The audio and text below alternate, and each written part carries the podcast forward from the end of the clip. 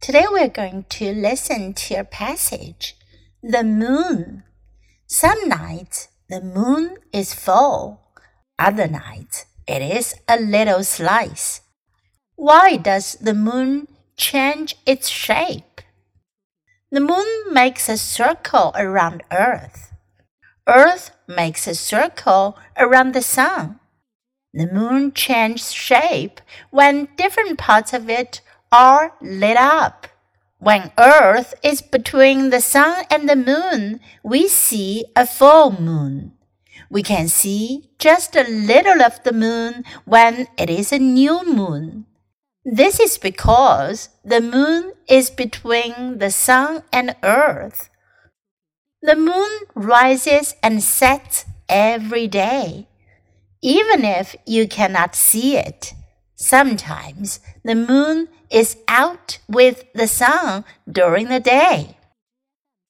这篇短文讲的是 the moon 月亮。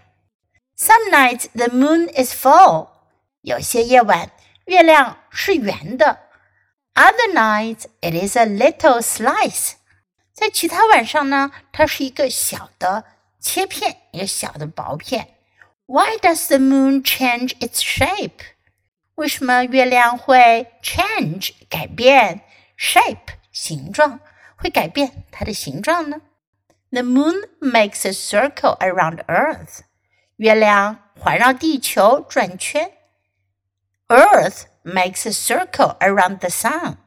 地球环绕太阳转圈。The moon changes shape when different parts of it are lit up。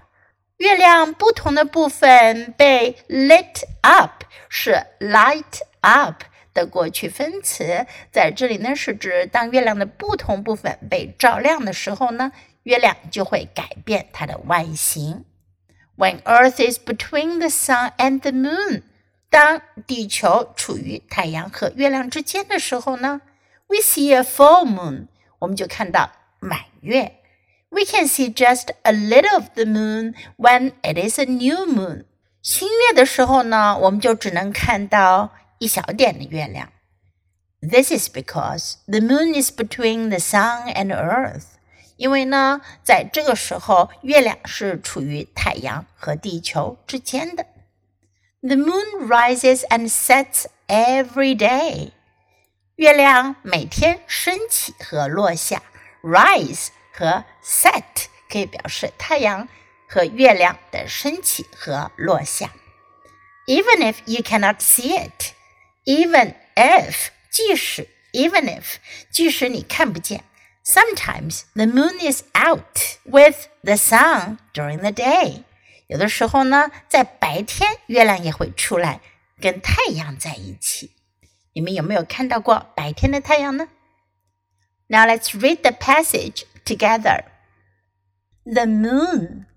Some nights the moon is full, other nights it is a little slice. Why does the moon change its shape? The moon makes a circle around Earth. Earth makes a circle around the sun. The moon changes shape when different parts of it are lit up. When Earth is between the sun and the moon, we see a full moon.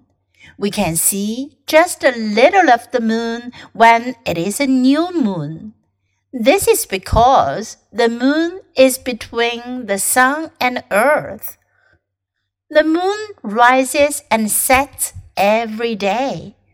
Even if you cannot see it, Sometimes the moon is out with the sun during the day.